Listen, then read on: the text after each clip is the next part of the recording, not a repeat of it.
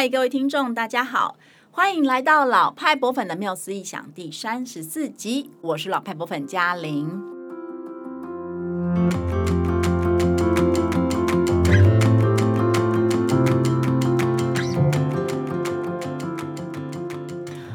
美国纽约现代艺术博物馆，也就是我们熟悉的 MoMA 的旅程还没有结束哦。上一集呢，我们分享了他创建的故事，还有三位推动博物馆成立的重要女性。那今天呢，我们要继续在 MoMA 逛一逛哈。那跟我们相谈的伙伴呢，就是跟我一样，也曾经造访过 MoMA 的老派博粉伙伴佳颖。他我们要一起来回忆各种可能是充满惊喜、惊讶，或者是有趣的参观经验。Hello，大家好，我是老派博粉佳颖。嗯，MoMA 真的是纽约很值得造访的博物馆之一。就是如果大家是属于那种很喜欢去博物馆朝圣，嗯，然后要看到一些精彩大师代表作的部分啊，我觉得真的不能错过 MoMA。因为大家比较熟悉的现代艺术大师，不管是后印象派还是超现实主义、普普艺术等等等等的经典作品，很多都在 MoMA。对，就是你耳熟能详的那些，像是梵谷啊、毕卡索、马蒂斯、达利、卡罗，或者是安迪沃霍尔啊，这些艺术家呢，他们的作品都在 MoMA 有典藏展出，嗯、而且 MoMA 的常设展也蛮呃，就是也蛮直观的。我至少我去的时候啦，他就是用年代在做常设展的规划，所以你很容易就能够找到就是这些艺术家的作品，然后所以大家如果去的话会。觉得蛮有亲切感，然后也能够找到很多记忆中的连接。嗯嗯嗯，虽然说我跟嘉玲都有去逛过 MoMA，但是因为我去的时间是二零一九年底，我记得是嗯十一月二十九日星期五。哇塞，你记得这么清楚，哪一天你都记得，还有星期几？对，因为那个星期五实在太疯狂了，我想忘也忘不掉。哦、等一下可以跟大家分享一下。嗯，那那时候的 MoMA 整个空间其实有经过增建跟。跟就是重新的装修，就变得比以前更大了。嗯，然后内部有很多设备也都有更新，或者是变成数位化什么的。所以有一些经验可能跟嘉玲不太一样。我记得它有一些展区，好像也有一些主题的划分。哦，对.所以我觉得大家去可能可以就是再逛再看看一些，可能可以看到一些新的东西。嗯嗯嗯。那我是在二零一七年的暑假去的，嗯，那个时候是还没有扩建啦。对，嗯，对。那。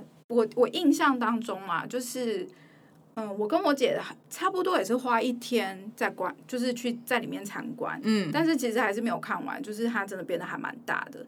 我记得我在前往的路上啊，我就是刚抬头看到 MoMA 的招牌，嗯，还有就是因为 MoMA 前面是一条窄窄的路，嗯，然后两边都是很高耸的大楼，而且是那种整面都是玻璃的建筑物。我那时候其实蛮疑惑的，我就想说，这真的是博物馆吗？MoMA 真的到了吗？因为乍看之下，那里根本就是新一区啊，就是就是感觉就是摩天大楼，然后很 shopping mall，很很那样的空间。嗯嗯嗯，对，MoMA 的建筑外观，它真的跟我们之前介绍的很多比较经典建筑的博物馆都不太一样啦。那它就不是像大都会博物馆啊，或者是呃波士顿艺术博物馆那种用新新古典主义。然后融合了这个希腊罗马文艺复兴或是巴洛克时期建筑的那种特征去盖的，嗯，它是一个很现代、很都会型的建筑哦，所以大家可能第一次去的人都会 就是稍微疑惑一下这样子哦。然后它的位置又刚好是在麦迪逊大道和第五大道的中间嘛，然后它是在五十三街上，那那边就是很多商办大楼，所以它基本上就是很融入在商业区当中，而且它的。楼下吧，我去的时候其实是对面啦，就是它的卖店，就是它卖店本，它的卖店本身看起来就像是一个相当潮的家具家饰店，对，对你根本不会觉得它是呃博物馆的卖店这样子，对，就是它其实还蛮呃以一种。非常有趣的姿态融合在那个那个环境脉络里面，没错，而且就是因在商办区域嘛，所以就有疯狂的某个星期五这样。哦，OK OK OK，好，我们等下再来聊聊。那现在先就是进入到文物的部分好了。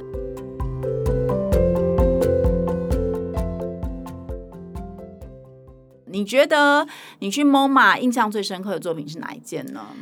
其实我觉得印象深刻的作品还蛮多的，然后不过我我有看到有一件作品很有趣，就是特别想跟大家分享。嗯、我现在我其实有点不太记得我到底在哪一层楼看到这件作品了。不过我记得就是那是一间房间，嗯，然后你走进去的时候，你就会先听到很多声音，嗯哼，整个人就好像。那个声音就好像让你会身处在森林里面的感觉。哦。可是哦，很有趣的就是发出这些声音的东西，其实是我们日常生活中看到的人造物。嗯。比方说那种就是很大的铁桶啊，还有一些塑胶管啊，然后什么电脑硬碟啊等等。嗯。然后他们都悬浮，就是被悬挂，不是悬浮，被悬挂在半空中这样子。嗯嗯，嗯。然后作品卡就说这件作品的名称是《雨林》。编号五，OK，嗯，然后它的创作者叫做大卫德铎，嗯，我就蛮仔细的在现场去听那些发出来的声音，然后我就发现啊，诶，虽然这些声音的配置乍听之下真的很像大自然的雨林，嗯，可是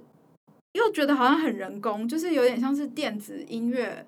或是电子的那种乐器发出来的声音，嗯嗯嗯，那又或者是它有点像是我们在日常生活中会听到的一些共鸣声响，像是摩托车的声音啊、机械器械的声音，还有那种金。金属筒子的那种撞击声啊、敲击声、钟声，或者是塑胶的声音，这样。嗯嗯嗯。那我后来去查了一下，才知道，就是这个是艺术家在呃大概五十几年前吧，可能是呃一九六几年的作品。然后他希望可以去探究，就是物体在整个环境中共振发出来的声音。哦。所以透过各种大小材质和。呃，功能的物件在空间里面所产生的那种共振效果来产，嗯、来制造一些声响。所以，当人站在不同的位置的时候，其实可以听到不同的混音效果。Uh huh. 就是整体来说，它是一个就是透过科学的概念来创作的作品，就让我觉得还蛮就还蛮好玩的。嗯，但是我仔细看，我觉得那背后的原理我还是有点搞不是很懂啦。不过大概可以知道，就是用一些特殊的器材来创造共鸣共振的效果。嗯，那就现场的体验来看啊，我就是观察到很多观众就是会在里面绕来绕去，嗯哼，然后去感受那个声音所带来的特别感受。即使大家不是非常清楚这个作品背后的创作意涵，可是就是可以很投入的去欣赏它，去感受整个环境。哦，但我其实不太理解你说的共鸣共振是什么意思？哎，我的意思是说，在科学上讲共振的话，它其实是。呃，这个声音跟另外一个声音，它会互相的透，因为震，因为声波震动的关系，会互相的影响。然后好像是哎、欸，哦，他好像是在做这方面的实验。哦，OK OK，、嗯、所以其实以一九六零年代的创作来说，那个是蛮实验性的作品哈，嗯、就是。我可以想象，今天如果我在美术馆里面看到这样的一件作品，我一可能也会觉得它是 contemporary art，也是是当代，而不是 modern art，对不对？哈，嗯，就是我觉得还蛮酷的。然后我我知道雨林应该是他所有用这种方式去实验的作品里面，算是比较有代表性。那 MoMA 在二零一九年的时候啊，他就用那个三百六十度的方式把这件作品做成 VR，嗯，然后也有线上影片，哦，所以观众如果有兴趣的话，其实也可以点链接看看，觉得蛮有意思的，酷，嗯。那嘉玲呢？嘉玲在 MoMA 有没有看到什么印象深刻的作品？呃，其实我去 MoMA 的那一年，因为我是二零一七年暑假去的嘛，然后非常巧的是，我在台。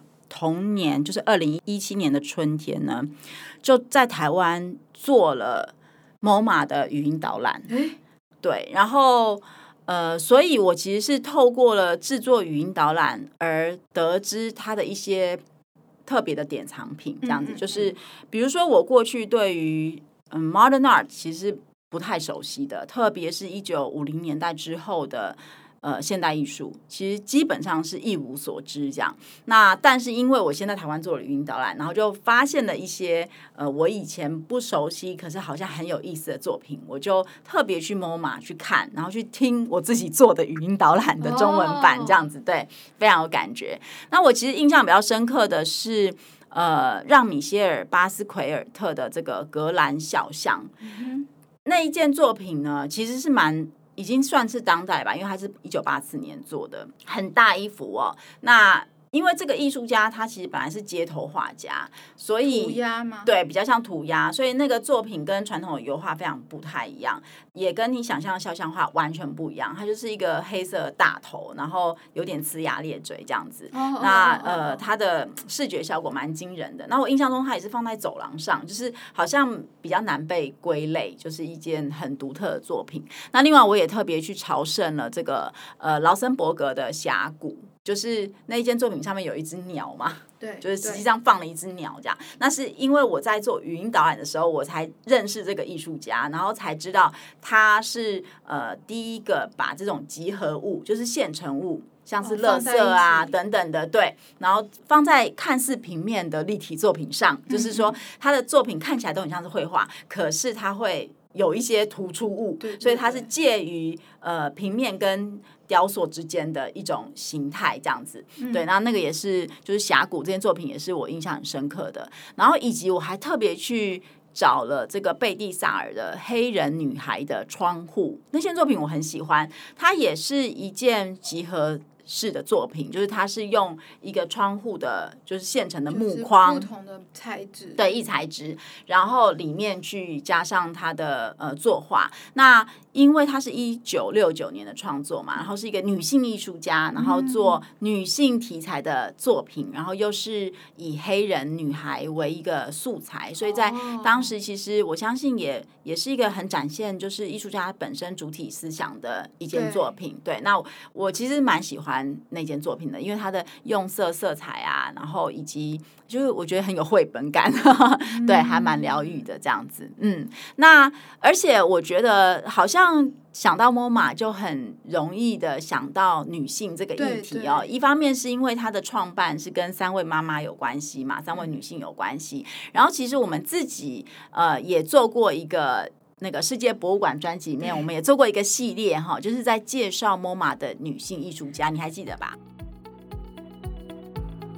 噔噔，老派博粉最新力作来喽！如果你想与孩子、家人、伴侣、好友或者公司团队一起在游戏中学习艺术，创造特别又美好的约会时光，老派博粉现正推出《大师密码》，他、他、他们的脸后故事。这是一款专门为艺术学习者设计的展场探索游戏，在会动的文艺复兴这个精彩的展览中，为你与伙伴开启一趟与文艺复兴大师相遇的心动旅程。这套探索游戏结合了纸本卡牌与 LINE 互动机器人，你会先透过卡牌的引导，找到展场中相对应的大师画作，并透过观察。发现大师画作的秘密，将你的发现输入老派博粉缪斯意想的 LINE，就会有各种的惊喜互动，包括嘉玲说故事给你听哦。快点击资讯栏的链接购买优惠联票，十人以上团体更可以联系老派博粉询问更多优惠。期待与你在文艺复兴的世界中相会哦。记得记得，我记得题目是睡前女子掏心话。对，然后做那一集节目也让我认识不少重要的女性艺术家，哎、嗯，就是可见艺术圈也不是男性制霸的世界嘛。对，其实从古到今都有女性在从事艺术创作嘛。嗯、可是就是在历史的书写还有记录上，呃，就是我们现在看到的过去的主流还是以男性为代表。那大部分每一个时代，不管是东方还是西方，其实女性艺术家的作品都比较容易被低估或者是忽视，是真的很可惜啦哈。嗯、那女性艺术家呢，她开始受到重视还有注意，她大概就只有就是最近一个世纪的事情这样子。嗯、那包含美术馆、博物馆呐、啊，他们都开始有意识的去典藏女性艺术家的作品，然后艺术史学者呢，也试图去寻找在这个历艺术史的长河之中，到底。有哪些女性艺术家其实是被隐藏的哦？那 MoMA 在就是 Modern Art 现代艺术这个部分呢，他们算是很早期就开始收藏女性艺术家作品的博物馆。嗯嗯嗯，我就是造访 MoMA 的时候，嗯，其实我也蛮刻意去寻找女性艺术家的作品，嗯、然后做拍照记录这样。嗯、但其实，在去之前呢、啊，就是。我记得应该是念研究所的时候，我的老师就有用《凝视玛丽娜》这部电影，嗯、呃，算纪录片吧，嗯，对，这部纪录片来和大家一起思考女性艺术家的角色。嗯，那它主要的内容就是关于二零一零年行为艺术教母玛丽娜在 MoMA 实践的一件新作品，嗯，名为。呃，艺术家在现场，uh huh. 那那也是我第一次看到 MoMA 的内部空间，我就有一点向往。是是是，那部纪录片非常非常的有名。对，嗯，那那部纪录片真的很有代表性啦，而且玛丽娜的这个创作能量也真的非常强，非常有感染力嘛。就是每个人坐下来看着她，最后好像很多各种各样的情绪都会浮现，这样就是，嗯，我记得这件作品。就是呃，玛丽娜这件作品，我记得是在 MoMA 一个比较高挑挑高啦，嗯、比较挑高的空间里面，是然后他就放一张桌子，嗯、然后艺术家玛丽娜就坐在一边，然后很多的观众就会一个一个轮流排队排队轮流，然后就坐在另外一边，嗯，然后玛丽娜就这么静静的坐着，嗯，静静的看着每一个就是坐在对面的观众，这样是。我自己想象一下，嗯，我其实不太确定，如果我跟另外一个人经历这么安静、长时间无语的凝视，到底会发生什么事情？是，就我也不确定玛丽娜是不是真的看见了这个人的灵魂这样子。嗯、但是就像嘉玲说的，就是很多人有很多情感流露，对，很神奇，狂哭啊，嗯、然后有的人就是微笑，笑的很满足啊，嗯、然后或者是跟玛玛丽娜道谢等等之类的。但我觉得无论如何，这就是一场人与人之间。就是用凝视彼此交流的过程，对，就是也也展现出，就是人跟人之间，事实上，即使是陌生人，你不需要言语，也是有可能可以发生情感的交流。如果你够专注、够静心、够投入的话。嗯嗯、然后我记得她的前夫是不是也是在那一次，还是不是那一场？哦，男朋友，对对对，前男友啦，前男友，对，对叫做乌乌来乌来乌呃乌拉还是乌来？是乌来，好，没关系，反正好像也是在那一次的创作当中去参与嘛。对，他有对，然后也跟他凝视。对，他是唯一一个，就是玛丽娜最后就是伸出手跟他双握的男人。其实其实蛮感动的。这样子，大家有兴趣的话可以去看一下那个纪录片哦。哦，那其实呼呼应到我们现在啊，因为就是在呃呃疫情时代嘛，我们每天。见到彼此的时候都是戴着口罩的哦，甚至是常常是在家隔离，然后没有办法碰面呐哈。那如果说有机会啊，可以呃对着一个人面对面静静的凝视哦，那呃到了当代，其实我觉得。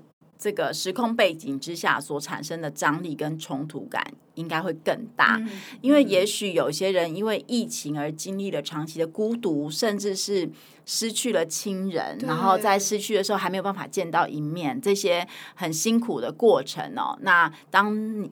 他跟另外一个人安静的凝视的时候，他的那个情绪的波动，可能又会是另外一种样态了。这样子，真的，说不定如果现在重现这件作品，会有另一种不同的意义。嗯、对，不过我觉得厉害的艺术家一定会会在这种时候创作出另外一种形 式的作品，去展现这个时代的可能的一个样貌。哈，那嗯，那你刚刚有提到就是 MoMA。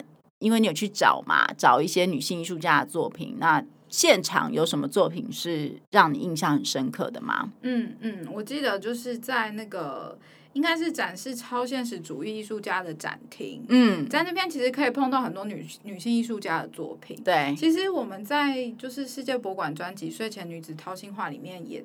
也有介绍过蛮多的，是。那我印象最深刻的就是我刚走进展厅的时候，就看到一幅卡罗的作品，嗯哼，然后它是由卡罗的自画像放在左边，对，然后一面镜子放在右边，我们也有介绍，对对对，就组合起来，嗯。那因为之前就是也有介绍过，所以我现场看的时候，或者说我对这这幅作品就很有印象，可是我觉得现场就更有感触。哦，是吗？为什么？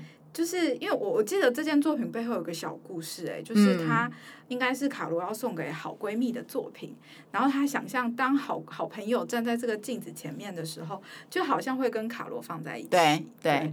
然后当然因为我不是卡罗的朋友嘛，但是我就试着站在那个作品的前，就是站在那个镜子的前面，然后用跟卡罗的自画像一样的角度出现在镜子里，就真的有一种我好像把我自己放进卡罗的作品里面的感觉。哦，你有拍照打卡吗？我没有拍照打卡，我不需要，但我有试着站，就是站在那边看看，哎、嗯，这这感觉蛮奇妙的。我觉得那是非常有创意的方式。对，所以以后如果我们不知道做什么礼物的话。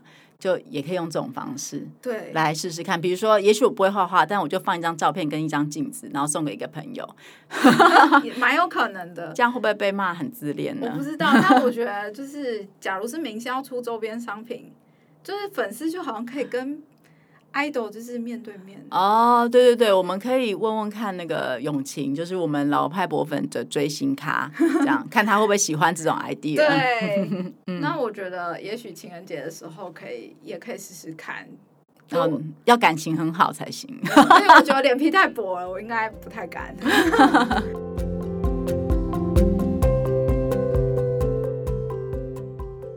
嘉玲参观 MoMA 的时候，嗯，除了就是欣赏作品之外，有看到什么有趣或是引发思考的观察吗？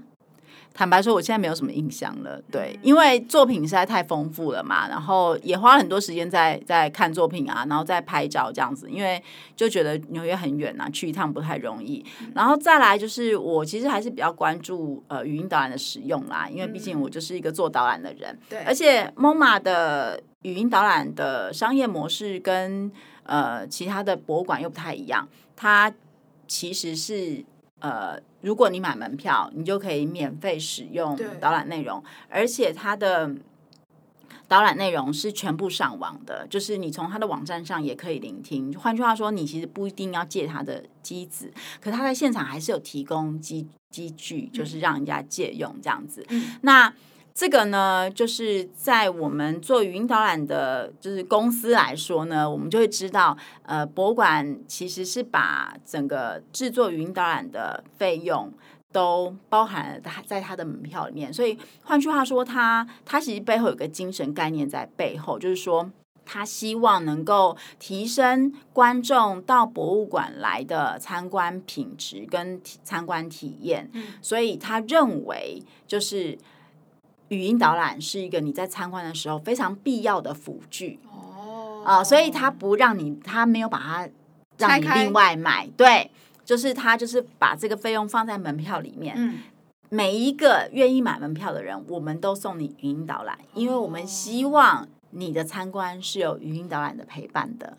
啊，它其实背后有一个这样的概念在里面，所以我觉得这个其实也蛮值得我们的博物馆或是美术馆在思考他们自己的服务的时候，呃，可以有更多元的方式去思考，说，哎，那到底我们希望提供的体验或我们希望提供的服务是怎么样的？对啊，我我们我们一定要给观众各种各样的选择吗？还是我们其实就是告诉你说，我们希望你这样，我们设计就是这样。对，那当然观众还是有可以有选择嘛，他还是可以决定他不要租借，对。或者不要使用这样子，嗯、但是就博物馆而言，它背后的精神理念其实是我们觉得有语音导览会对你的参观非常有帮助，所以我们鼓励每一个人都使用这样子。嗯、对，嗯，那你呢？你有观察到比较特别的事情吗？嗯、语音导览的话。就是我觉得现场看起来使用几率真的蛮高的，嗯，因为我像我自己也有接，对。对，然后就像嘉玲说，因为他有一些内容基本上都有上网嘛，是，所以他们就是手直接拿手机起来也就可以听，对，所以其实我观察到蛮多人会去使用这个部分，嗯，对，然后我还听到有一些作品是有艺术家分享。所以就会让我们对于，因为因为有些作品的艺术家还在世，在世也有很多是策展人啦。我记得馆长也有分享，对对对，对，那就是我觉得对于认识现当代作品都蛮有帮助，因为他们有些东西真的隐喻啊，或者是有。文化差异，嗯，对，就是可能我不是这个文化背景的人，我就看不懂。对，那有语音导览的话，就会比较理解。哦，原来你要说的是这个。嗯嗯嗯嗯。那其他比较特别的事情的话，我印象最深刻一件事情就是，其实我那天去呢，呃，我早上进去的时候，我并没有觉得人非常的多。是。然后有一些展厅其实蛮空的，因为因为它其实很大，因为它太大了。对。对但是我就是不不知道为什么就这样走走走，就看到有一个地方前面挤了一堆人哦，嗯嗯、就是一堆头，然后我完全不知道他们在看什么，每个人的手机都举得很高，这样子。我想我是不是发生什么奇异现象？我就很好奇，那种想象这种美术馆应该会有一些行为艺术啊，或者让我想象而已。嗯，对他想说，哎，到底发生什么事情？我就也挤到那边去。嗯嗯嗯，就是、就是想去看看热闹这样子。然后。嗯、呃，真的轮到我看到，我才知道原来他们在拍梵谷的星夜哦，就是跟大家去罗浮宫一定要看蒙娜丽莎的微笑，蒙娜丽莎微笑前面永远都挤着人跟相机是一样道理，没错。但是很奇怪，我去的时候星夜面前倒是没有挤那么多人啊，真的哦、对，可能你的十一月二十九号是一个魔咒吧？对，说不定。但我我真的那一幅是就是我现场参观下来人最多的一幅画，嗯嗯，对，然后就是。就是真的像蒙娜丽莎，就是看不到，就是看实际上看不到画，就是看到一堆头，嗯、然后就很努力的挤到前面去这样子。对，然后还有另外一个比较印象深刻的观察，就是我发现啊，嗯、其实里面有很多家长带小朋友去参观，嗯，然后。诶，因为现代当代艺术、普普艺术，就是有时候会讨论一些跟性有关的议题，比较直白的呈现，对。对嗯、然后艺术家甚至可能会把生殖器就直接画在作品上面，是，或是有一些裸露或情景的画面。嗯。可是我发现这些家长其实不太避讳，或是他们不会觉得这件事情跟小孩很难解释。嗯哼。对，而且。就是我觉得他们很自然的跟小孩一起观察、讨论、对话这样。嗯，我其实不太记得，就是实际上他们对话的细节是什么，只是站在旁边就觉得哦。这样还蛮健康，还蛮好的哎。对啊，不过我觉得这个在西方白人文化里面应该是一种传统吧，嗯、就是并没有特别去避讳讨论性跟欲望，毕竟它就是人性的一部分嘛。那孩子总是要面对的、啊，尤其是他们在家里，其实每天都在看着父母亲在面对性跟欲望的问题，所以还不如就是直接拿出来讨论也蛮好的哦。嗯、那而且当然就是很多艺术作品，他在讨论这样的议题的时候是会做一些转化的嘛，然后。嗯，而且通常他都不是只是在谈情欲啦，他其实通常都含包含了很多其他的社会议题。对，所以呃，家长在跟孩子们谈的时候，它其实是一个很广阔的，并不是很狭隘的一种一一些面向这样子。对，对，对，嗯，嗯，我觉得这其实也是艺术的魅力，就是可以让我们有很多呃思考上的撞击啊，或是发生一些对话的机会。对，所以这也是为什么我们非常鼓励家长跟孩子多去逛美术馆的原因，就是可以透过艺术作品来产生一些你可能在家里面并不会发生的对话，嗯嗯嗯，然后引发一些不一样的思考跟交流，这样子，嗯。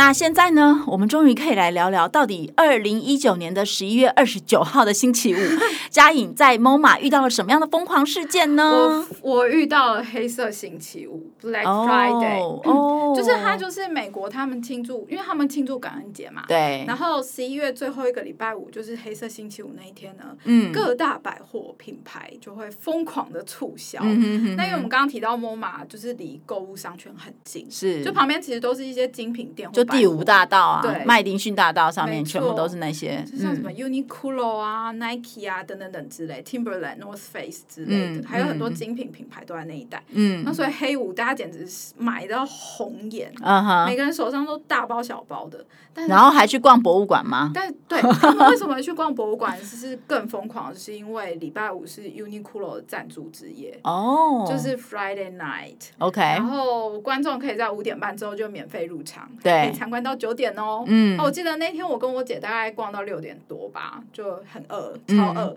所以我们就准备要离开。到机务的时候，到机务的地方要拿东西的时候啊，嗯，那队伍排超级长哎，然后进来每个人手上就是一堆袋子，就是刚刚血拼买的东西，嗯，所以协助机务的那些工作人员，我都觉得他应该还蛮崩溃的 他把所有东西都搬进去放，搬进去寄物这样，所以等到我们离开的时候，其实等蛮久的。然后我们真正离开之后，看到外面还有一大堆人在排队。那天超级冷的。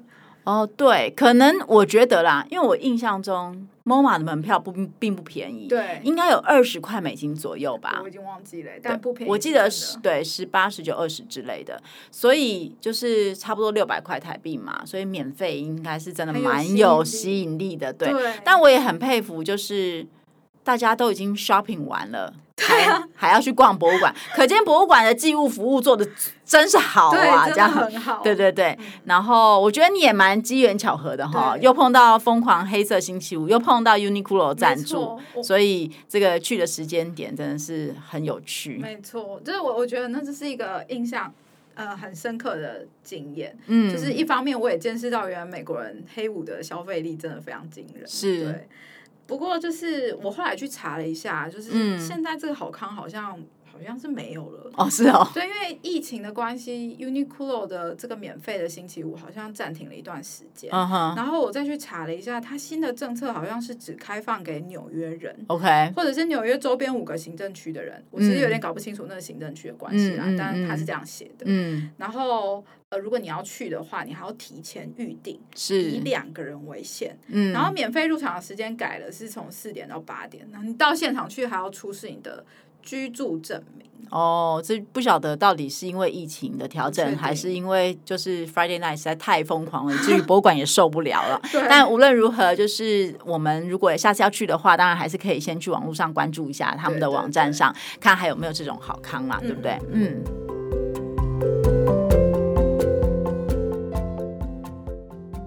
好，那在这一集的节目里面呢、啊，我们跟大家分享了很多在。参观 MoMA 的时候所看到或是体验到的事情，包括我跟嘉玲觉得比较印象深刻的作品，嗯、还有现场比较有趣的情况。然后我们还介绍了呃两位、三位曾经在 MoMA 展出很具代表性的女性艺术家，然后也分享了疯狂的黑色星期五。不晓得波粉们对于哪个部分最感兴趣呢？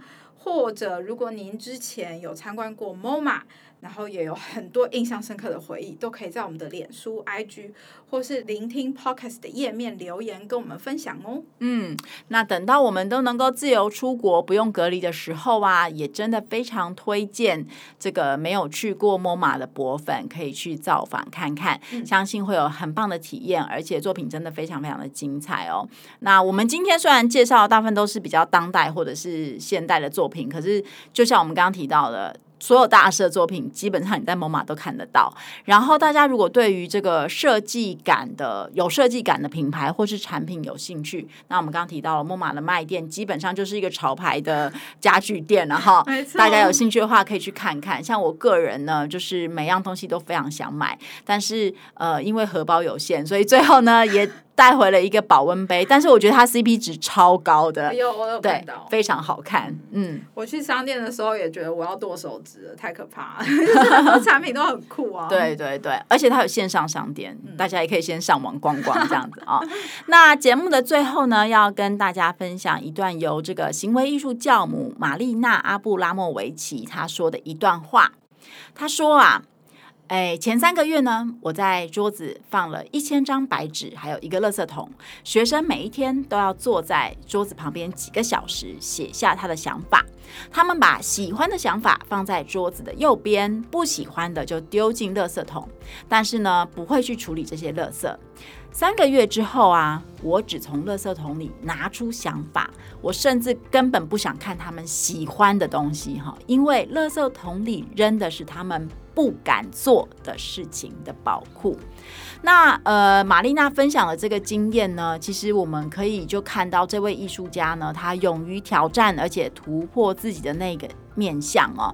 然后也让我想到了我爸爸以前曾经跟我说过的一句话，他说：“呃，其实呢，没有你不能做的事，只有你不想做的事。”这样子，所以重点就是你想不想哈，不要用不能来当借口哦。那也。呃，非常的就是跟大家共勉啦，希望我们都有这样的精神来迎接生活中的这种大小挑战，不管是疫情啊、战争啊，或者是恐惧啊，都能够呃在希望当中都能够找到意想不到的可能性。好，那今天的分享就到这里喽，我们下一次见，拜拜，拜拜。